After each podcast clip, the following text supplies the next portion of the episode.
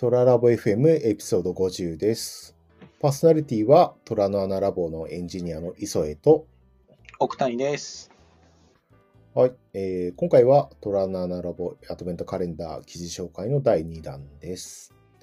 えー今回紹介するのは12月4日公開の Deno の Foreign Function Interface で MySQL に接続するという記事です。えー概要欄にリンクを貼っていますので、詳細が気になる方はそちらをご覧ください。はい。でのの、まあ、詳細については、このポッドキャストでまあ何度か取り上げているんですが、まあ、改めて簡単に紹介すると、TypeScript と JavaScript の実行環境がデノですと。Node.js に比べてセキュアな設計になってるっていう特徴があります。で、このデノの、デノディノえっ、と、最近公式にディノって言い始めました。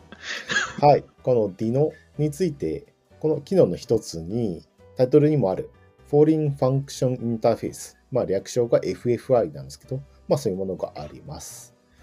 えーまあ名前の通り、えー TypeScript、JavaScript 以外で実装されている関数を呼び出すことができます。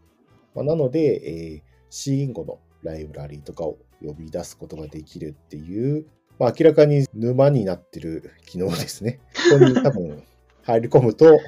抜け出せなくなってしまいそうな。共通ライブラリとして吐き出しされている関数を呼び出すっていう機能になるので、もう完全にあの、TypeScript と JavaScript 以外の知識をとても要求されるっていう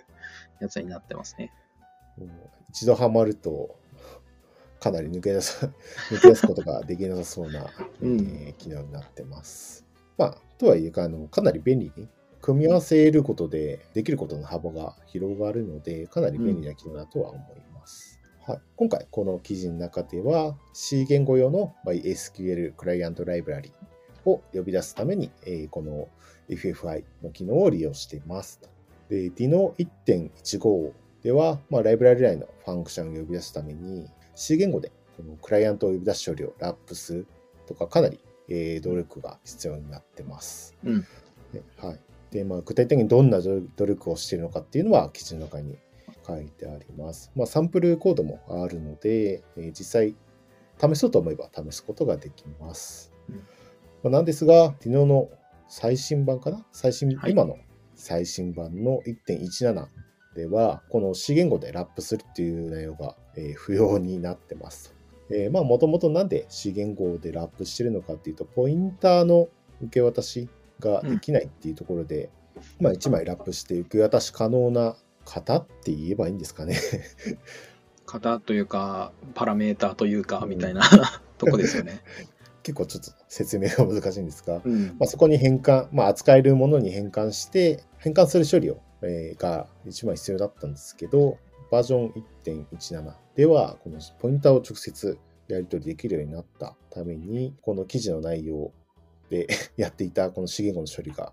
えー不要になるという、えーまあ、かなり最新技術を追う上での醍醐味が詰まったような記事となっています。そうですね。ちょうどこの記事を出した後1.17が出て、ちょっと様相が変わってしまったぞっていう、あの、切れ目に出た記事になってましたね。そうですね。とはいえ、その、ポインターを直接 やり取りできた方が、うん。あの嬉しい、あの、やりたいことの本質としてはう嬉しいものだったので、うん。はい、あの、純粋に、まあ、バージョンアップ自体は歓迎っていうような感じかなと思ってます。そうですね。えっと、この記事を書いていた藤原さんも1.17の更新内容を見て、もう何でもできるとか言ってましたけどね。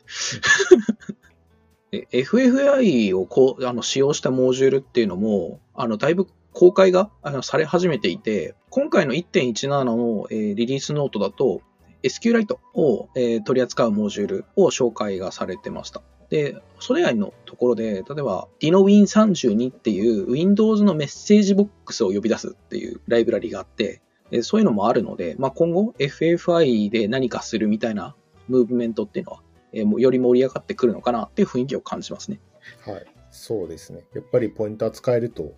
かなりできることの幅が広がってるのかなと思ってます。はい。えーでまあ、今回紹介した記事以外にも、えートラナーナラボアドベントカレンダーの記事はありますので、概要欄からぜひアクセスしてみてください。